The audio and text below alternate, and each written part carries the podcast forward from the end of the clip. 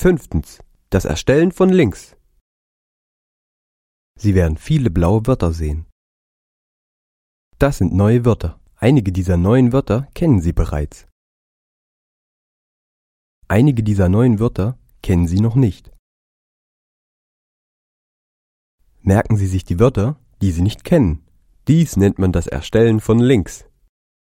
Dann wird das blaue Wort die Farbe wechseln. Das blaue Wort ist nun gelb. Sie können auch Links für ganze Sätze erstellen.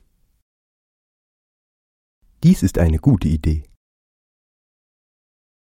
Bald werden Sie mehr und mehr gelbe Wörter und Phrasen in jeder Lektion sehen. Das ist gut. Machen Sie weiter mit dem Erstellen von Links. Das bedeutet, dass du dazugelernt hast.